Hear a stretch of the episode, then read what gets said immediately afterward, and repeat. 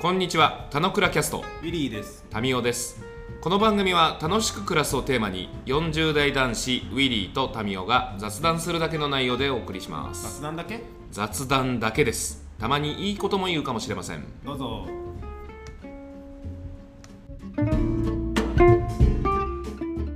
はい、おはようございます。はい、おはようございます。どうなんですか元気にしてるんですか元気にしてる。あ、本当に。うん、もういい感じち。ゃんと、ちゃんと現世にはアジャストできてるんですか元素にアジャスト今し始めてんのすごいよ。 いや、どうすごいですかいや、どう すごいですこれが本題になっちゃいそうだけど、本題にならないような気もするんだけど、かこれはい、昨日一日かけて1ヶ月分の日記書いたのね。ほう。うん。で、これはもう川口さんのおかげでして、3それヶエ月バーを、ノート上でエヴァノート上で、うん、エヴァノート上で、で、3ヶ月を振り返るって時に、あうん。やっぱり俺全然記憶ないんだと思って、それをちゃんと過去の写真とか、過去のなんか行った場所とかをもとに、記憶をちゃんと読み戻して、1ヶ月うんうん分うん埋めに行ったっていう感じなんだけど、え、3ヶ月分って今言いましたよ。あだから3ヶ月分の中で、7月はほぼ書いてあって、うん。 8月1ヶ月を埋めに行って、う手をん。かけて9月1ヶ月も埋めて、うんえーこの3ヶ月がどうだったかってことのなんか振り返りをしよようかなう。ようやく振り返れると。うん、だからシャワに戻って、半分戻ってきた感じ。あー、なるほど。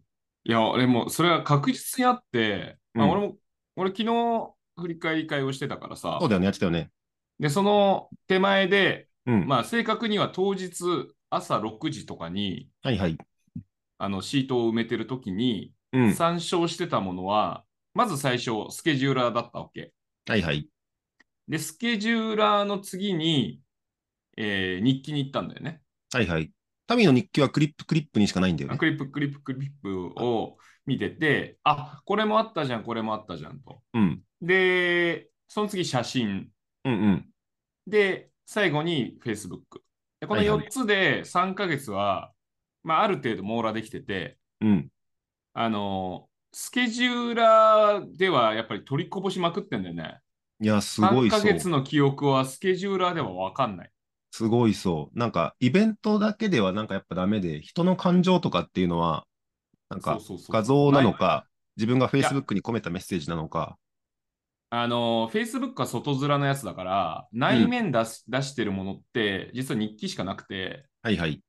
内面、まあ、その考えてることとか、その、うん。こう決まったものは外に向けて出すけど、うん。あの例えばなんか、なんかの事象、イベントがあったみたいな時に、感じたこと、考えたことは、やっぱ残そうと思ったら残さない。残そうと思わない限りは残せないっていう感じがあるよなっていうのは、やっぱまあ改めて、なんかつぶさにすげえ感じたなって。だすかごいよらね。、そうそ人は記憶してるようでいて全然気づいてない。う。うん。全然気づいてない。忘れちまってる。うん。なんか、なんかそその観点で言うと、やっぱクリップクリップとこのカラフルライフデザインはすごい相性が良くて、あの、逆にカラフルライフデザインしかやってない人は、どうやってその過去のことを思い出したりとかやっぱできるんだろうかっていうと、言うように、あの、スケジューラーだけ見て、なんかこういう会議があったとか書いてもさ、何もこのね、感情曲線に影響ないからさ、なんかやっぱそういうのって、あの、日々の人生を取り戻せるためには、なんかクリップするのってめっちゃ大事みたいのをなんか、俺が2ヶ月やってないからこそ、すごい、久々にこの日記の紅葉っていうのを実感したし、なんかそれをちゃんと、あの、全体を通して俯瞰することっていうのってうんめっちゃいいじゃんねをやってるなって感じなので、なんかシャバに戻ってきてる感じがするっていう、こんな感じ。ああ。逆になんでやめてたのえっとね、なんかまだあれなんじゃないの脳みその中が繋がってなかったんじゃないのリパッサの顎が。ずーっとぐちゃぐちゃしてかる。回路がね。回路が。回路が。なるほど。あ、回路が繋がってなかったっていうのと、まあなんか、やろうと思えばやられたんだけど、なんかやる理由ってやっぱ、なんか特に自外 外的なものがないとあんまできなくて、うんで。なんか振り返りのこの場があるってことはなんかすごいいいなと思って、そこに、いや、ちょっとこの3ヶ月うまく振り返れてないんすよとかっていうのはさすがにダサいと思うから、ちゃんと振り返よ うと思っ て。いや、まあまあまあ、別にダサいの、ダサいは自分の評価の話だから、人がそれダサっていう話でもないから、別にそれはどっちでもいいだと思う。ダサいっていうのが、なんつうんだろう。あの、もちろん、そのみんなと共有するっていうことが一つのきっかけなんだけど、自分の中においてもこういう3ヶ月だったよっていうのが言えないのはなんかちょっとないなと思ったっていう、そういう感じ。うんだからすごい。まあでもだ段階があって、まあ、あのーさっきその日記つけてない人はどうやってやってるんだろうみたいなところで言うと、 うん。あの、まあ、そもそも、この3ヶ月を振り返ろうみたいなことをしてる、あの、まあ、既得な人たちそれも稀有だよね多分、う多分僕らぐらいしかいなくて、まあ、近場にはね、まあ世の中的にはたくさんいらっしゃるかもしれないけど、それはみんなで振り返ろうってことをやってる人たちは、まあ、稀有だと。うん。で、まあ、その行為自体で、この3ヶ月を見渡して、あれ何やったっけって思い出そうとする機会を持ってるということは、すごく意義深いと、それだけで。うんだからその時に、あれ、意外と覚えてねえっていうことに気づくことが、まず一つ意義だと思うんだよね。うん。で、なんかまあ、それが、まあ、スケジューラーとか写真とか、まあ、Facebook はあんまりあの書く習慣がない人も多いと思うから、まあそこら辺はヒントにならないかもだけど、そのスケジューラーと写真を見渡してみて、あ、これあったんだ、みたいなところを舐めるだけでも、まあ、意義はあるよね。ただ、どうしても、全そ然違うの時に何を考えてたっけっていうことは、やっぱ取りこぼされるということを、まあ、知っとくは一つ意味があるかなって気をする。うん。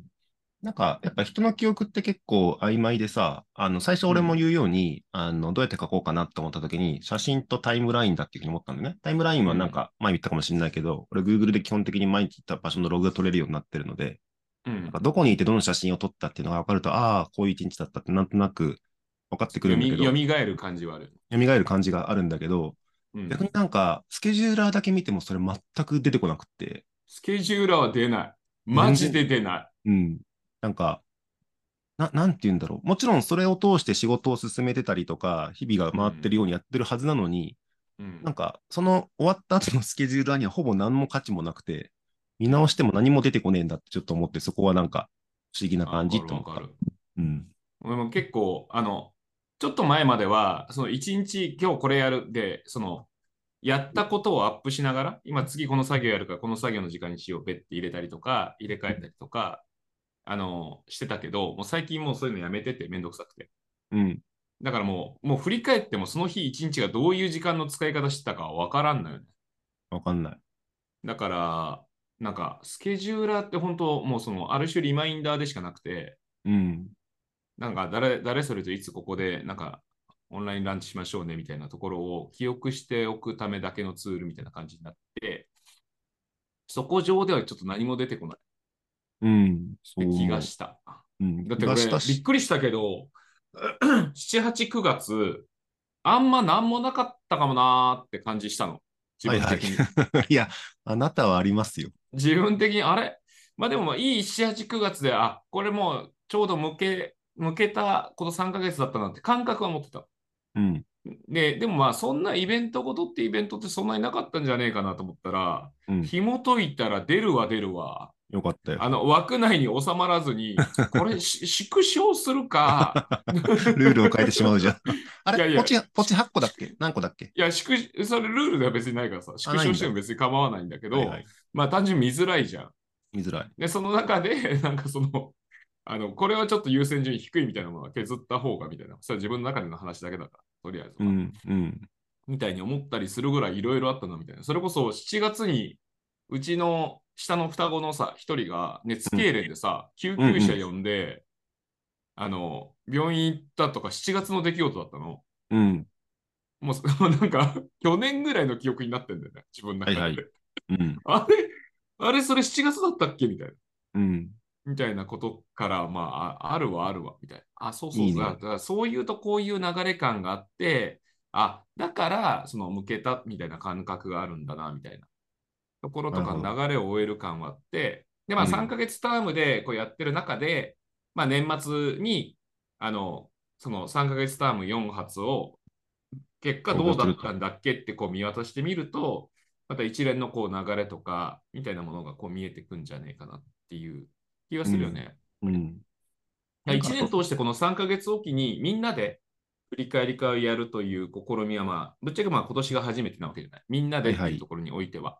まあそのテスト的に去年とかも同じようなサイクルで俺はちょこちょこやってた感じはあるけど、うん、あのまあ、あの昨日やってみても思ったけど、やっぱまあひっくるめてすげえいいいいよなって。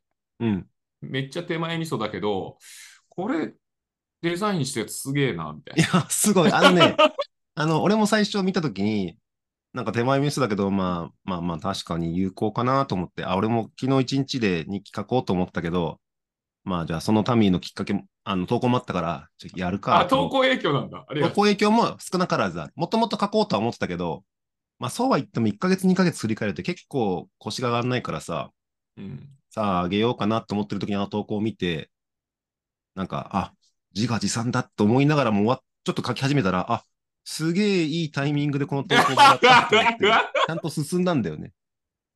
素晴らしいですそ。うそうなの。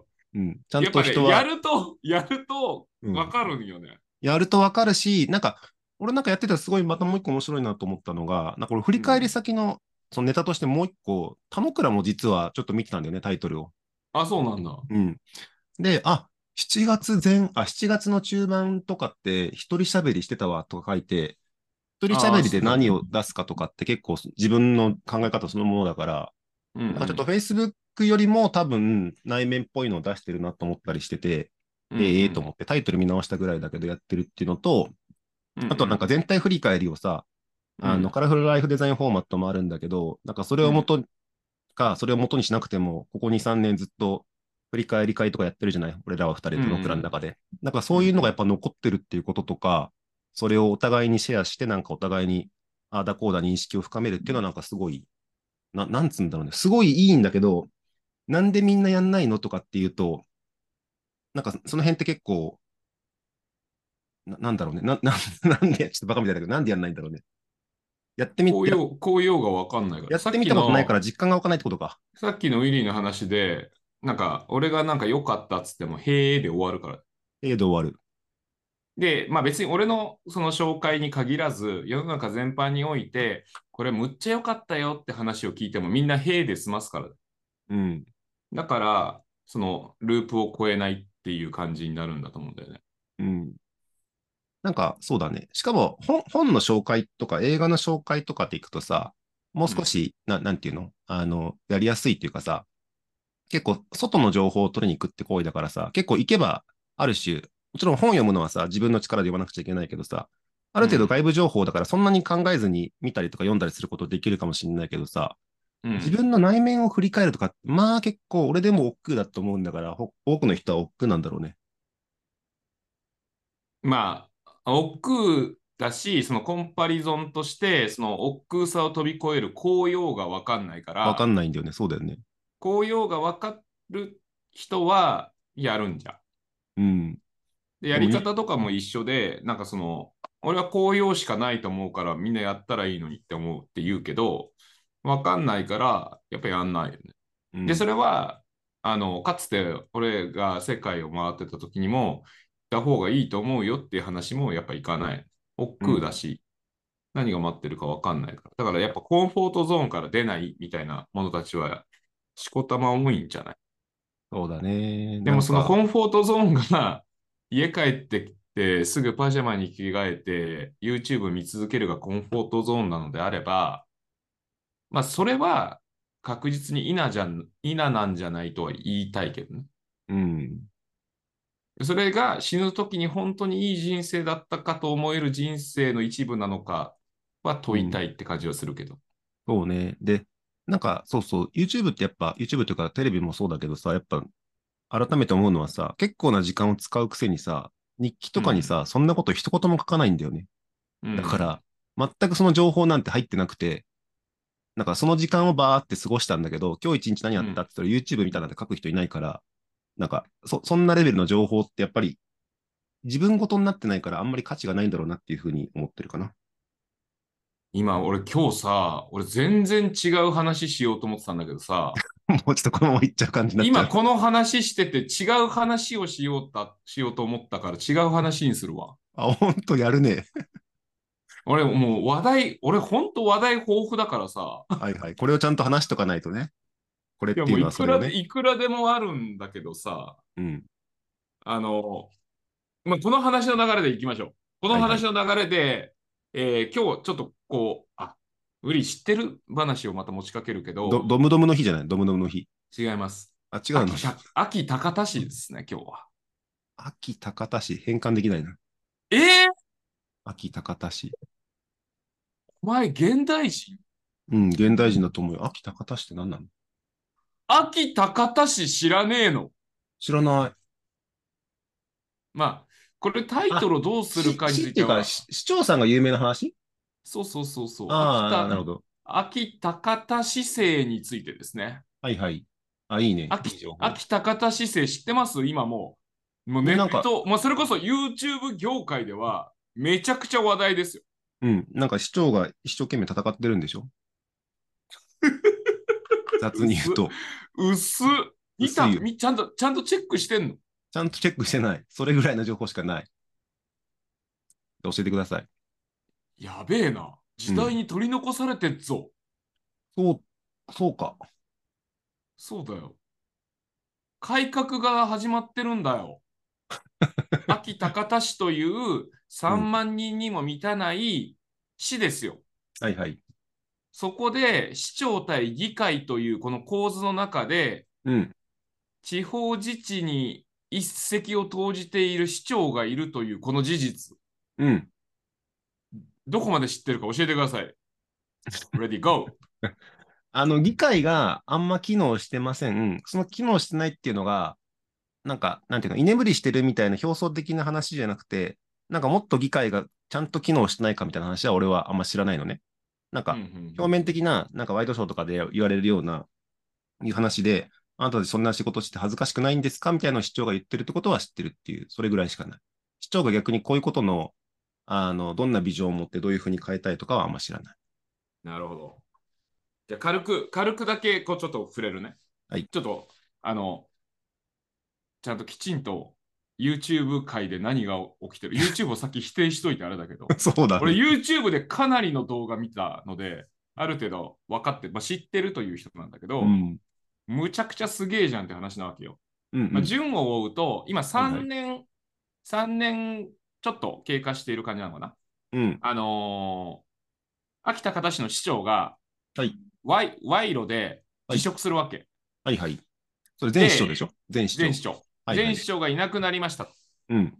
で、あのーじゃあ、その市長の枠に誰が収まるかというところの、まあ、選挙が行われるわけ。はいはい。で、そこに、あその現職議員の副市長が立候補して、1人しか立っていませんと。うん。だからまあ無投票で、まあ、決まるみたいな、はまあ、そんな状況になるという時に、うん。石丸さんという、まあ、うんエリートサラリーマンですよ。はいはい。 UFJ の、東京三菱 UFJ のうんエリートサラリーマンだった石丸さん、うんえー高校まで秋田方市で育ち、はいはい。京都大学に行って、うん。えー銀行に入り、うん着実にエリートの階段を上り、えー東京三菱 UFJ として初めてのニューヨーク駐在員を4年間経験し、うん。年収2000万だと。うん。 はい。その中で、まあ、そのままいけば別に自分の人生は安泰安泰なわけですよ。でも、うんまあ、いいずれはなんかまあ地元に対して何かできればなという思いをしてる、持ってる時に、うそん、うん。のは秋田方市の市長選がいはい行。われるのに、うん。対抗馬も出ないような、はいはい。まあ、そんな状況にあるというその事実を知り、うん。石丸さん、ここはうん自分が立たないといけないって思い、うん。翌日に辞職しますと会社に告げると。おお。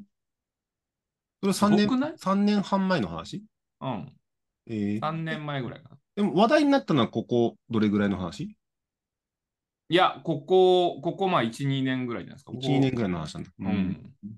で、えーまあ、出馬するわけですよ。はいはい。別に何のカバン持ちもしてたわけではない。うん後ろ盾があるわけではない。政東治京で東京とかニューヨー政治の世界にクで働いていたるとわけではないはいはい。人が、うん秋田方市に戻り、うん地元ですと、このままの政治のままでいいのか、新しいものを求めるかどうかということを市民に呼びかけるわけですよ。うん、問いたいと。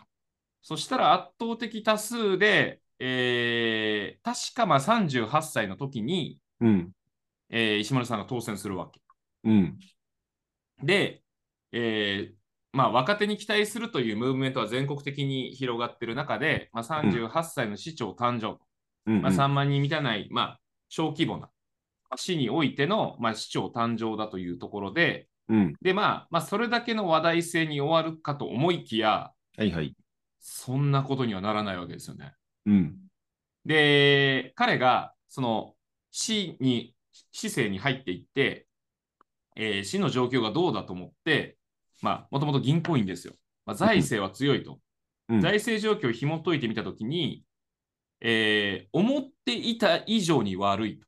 うんうん。悪いだろうなと思っていたら、思ってた以上に悪いと。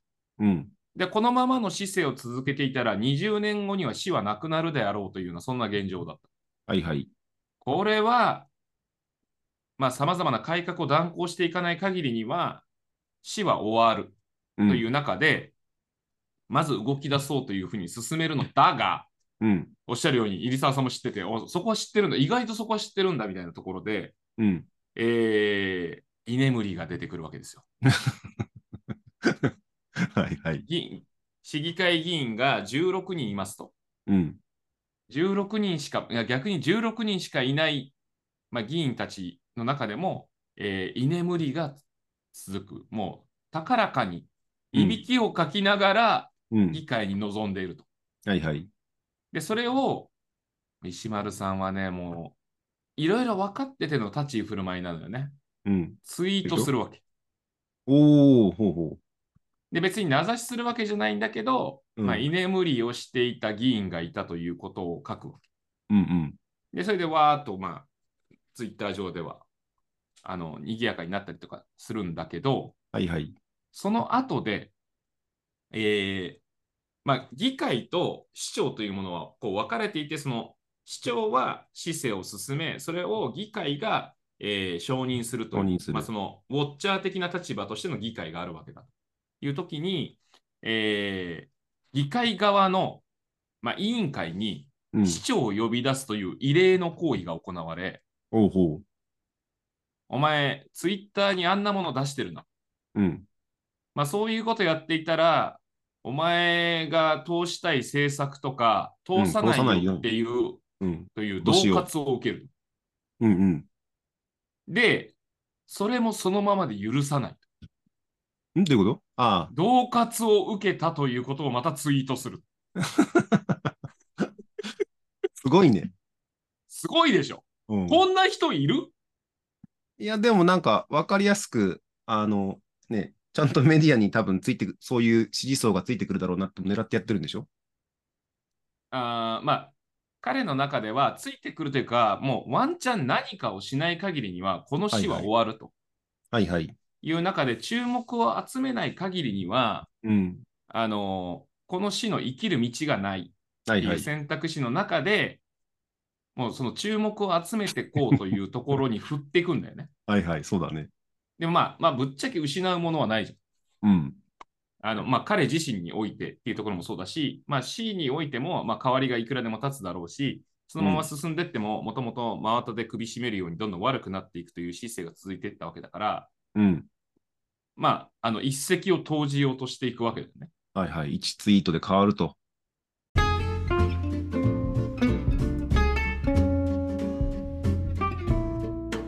今日も雑談にお付き合いいただきありがとうございました。雑談って楽しいですよね。今日も楽しく暮らしましょう。